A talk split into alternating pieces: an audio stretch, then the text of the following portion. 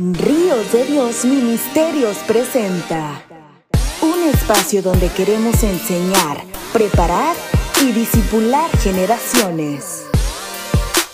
Traído por el pastor Rigoberto Ríos. Con ustedes. Reflexionando a tiempo.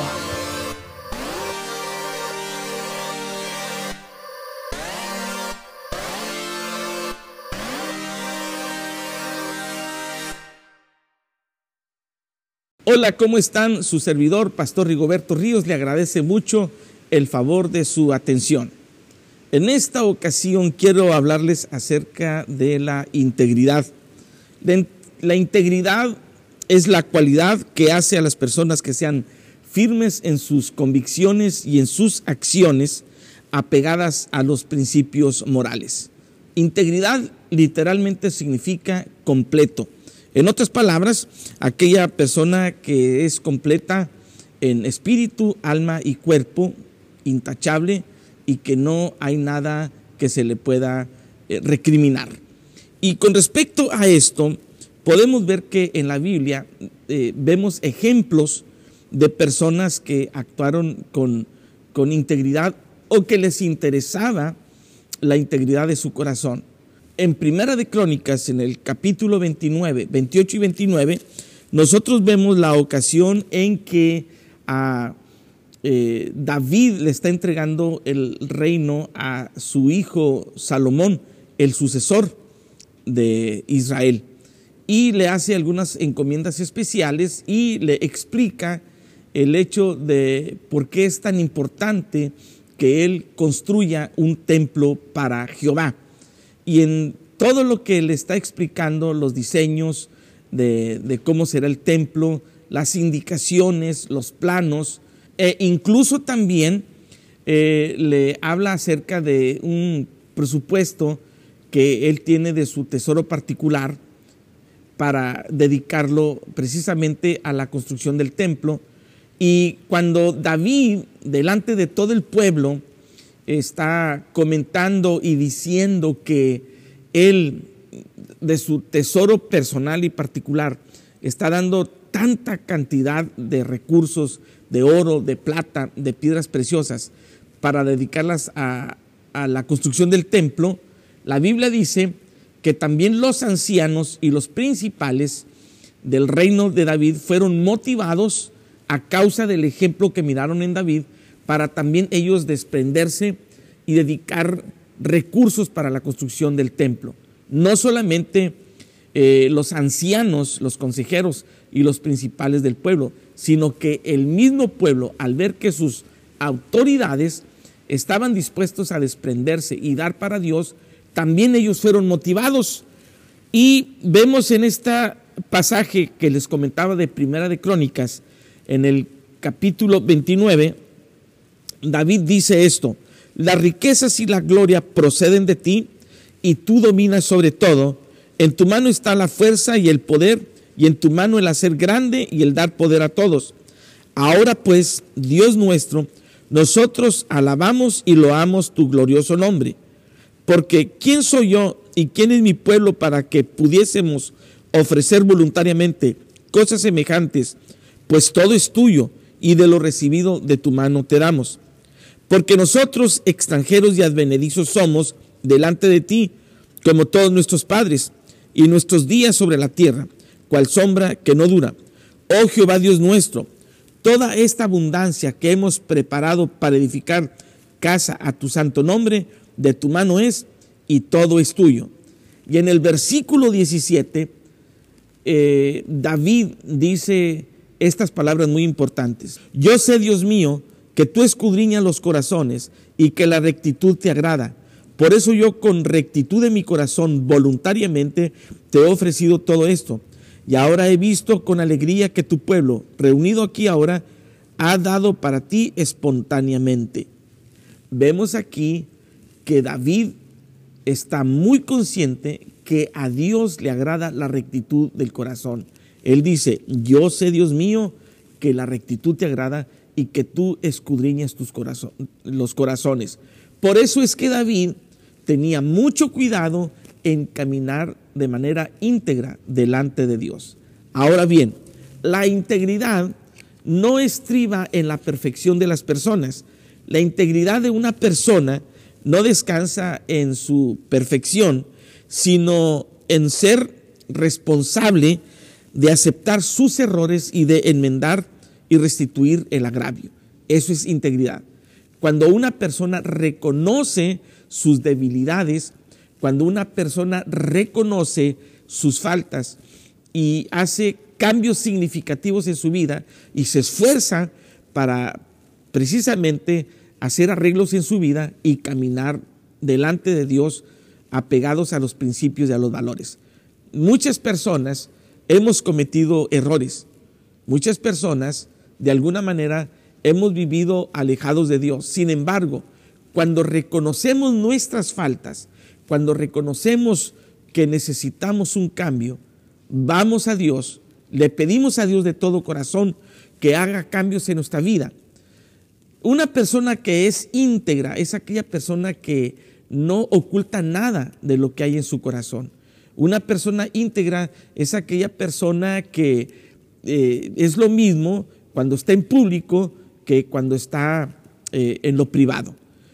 Una ocasión yo escuché una historia, verídica o no, de un hombre que se encontraba en un hotel acompañado. Él mandó pedir unas pizzas y cuando vino el, repartidor le entregó las pizzas, hicieron eh, el, el pago y cuando este muchacho se fue, aquel hombre se dio cuenta que el repartidor le había dado eh, dinero de más, le había dado mucho más de lo que debería ser el cambio. Él llamó a la pizzería y les comenta y les dice, por favor, mándenme nuevamente al muchacho porque por error él me dio dinero de más y seguramente esto le va a afectar a él en su trabajo. Bueno, resulta que lo reconocieron la honradez de este hombre. Incluso el gerente le propuso y le dijo, ¿sabe qué? Yo quisiera que hacer público la acción de honradez y de honestidad que usted ha manifestado, porque muy pocas personas hacen esto. Y aquel hombre del hotel eh, que estaba eh, hospedado le dijo, ¿sabe qué, señor? Este, déjelo así, no quiero que se publique, pero es que esto es digno de que todo el mundo lo sepa no quiero que se publique y quiero que se quede aquí. ¿Sabe cuál era el problema? Que este hombre estaba acompañado con una persona que no era su esposa.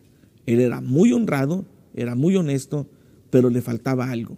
Era una persona infiel a su matrimonio. Un hombre que tenía falta de integridad. En el capítulo 20 del Éxodo, nosotros podemos ver los diez mandamientos y cuando nosotros eh, nos damos cuenta de los diez mandamientos que el Señor nos dejó en Éxodo capítulo 20, nosotros sabemos que son mandamientos que tienen que ver con nuestras actitudes y nuestras acciones hacia Dios y también con acciones y actitudes hacia nuestros eh, semejantes. Dice la Biblia, yo soy Jehová tu Dios, que te saqué de la tierra de Egipto, de casa de servidumbre. No tendrás dioses ajenos delante de mí. Ese es el primer mandamiento. El segundo dice, no te harás imagen ni ninguna semejanza de lo que esté arriba en los cielos, ni abajo en la tierra, ni en las aguas, ni debajo de las aguas. El tercer mandamiento dice, no tomarás el nombre de Jehová tu Dios en vano, porque no dará por inocente Jehová al que tomare su nombre en vano. El cuarto mandamiento dice, acuérdate del día de reposo para santificarlo. El quinto mandamiento dice, honra a tu padre y a tu madre para que tus días se alarguen en la tierra que Jehová tu Dios te da. El sexto mandamiento dice, no matarás. El séptimo, no cometerás adulterio. El octavo mandamiento, no hurtarás. El noveno mandamiento dice, no hablarás contra tu prójimo falso testimonio. Y el décimo mandamiento dice, no codiciarás la casa de tu prójimo, no codiciarás la mujer de tu prójimo, ni su siervo, ni su criada, ni su buey, ni su asno, ni cosa alguna de tu prójimo. Todos los mandamientos que vemos aquí pudieran ser visibles en sus acciones si se cumplen o no. Solamente el décimo mandamiento tiene que ver con la intimidad de la persona, porque bien es cierto que alguien puede tener codicia en su corazón y no reflejarla hacia los demás. La codicia tiene que ver precisamente con la integridad. Es un sentimiento, es una actitud que pocas veces se refleja de manera visible. Por eso nosotros vemos que ah, cuando el Señor dice, no codiciarás, le está hablando directamente al corazón de las personas y les está diciendo, es algo que nadie puede saber, es algo que solamente tú lo pudieras tener muy guardado en tu corazón. Sin embargo, es bien importante que tú analices la integridad y la rectitud de tu corazón. Amados amigos que eh, están atentos a este mensaje que hoy les tengo, yo los invito para que juntos busquemos ser íntegros delante de Dios. Y si hemos cometido errores, ser como David. David no era un hombre perfecto, cometió muchos errores. Sin embargo, David era un hombre que reconocía cuando él cometía faltas. David era un hombre que buscaba inmediatamente eh, a Dios para ajustar las, las cuentas que él tenía. Por eso es que yo le invito que si por alguna causa nosotros estamos experimentando situaciones ocultas en nuestro corazón, vayamos delante de Dios y le pidamos que nos cambie genuinamente para que usted y yo podamos tener un corazón íntegro. Padre, yo te doy muchas gracias por esta oportunidad que me das de compartir esta palabra. Hoy por hoy la sociedad está sucumbiendo a la falta de integridad. Hoy, Señor, necesitamos personas de valores, necesitamos personas de integridad, necesitamos ser íntegros delante de las personas, delante de nuestra familia, delante de los que amamos. Necesitamos ser íntegros principalmente delante de ti y reconocer nuestros hierros, reconocer nuestros fracasos, reconocer nuestras faltas y pedirte, Señor, de todo corazón que nos ayudes. Esto no será posible, nuestros cambios no serán posibles sin la ayuda de tu Espíritu Santo. Por eso te pedimos ahora que con el poder y la unción de tu Espíritu Santo cambies nuestra vida y nos hagas íntegros delante de ti. En el nombre de Jesucristo. Amén. Muchas gracias, estimados amigos, por el favor de su atención y los invito para que nos sigan viendo en este su programa Ríos de Dios Ministerios a través de Facebook Live, a través de YouTube y los invitamos a que nos escuchen en las distintas plataformas de podcast a través del programa Reflexionando a Tiempo. Que Dios los bendiga y nos vemos en la próxima edición.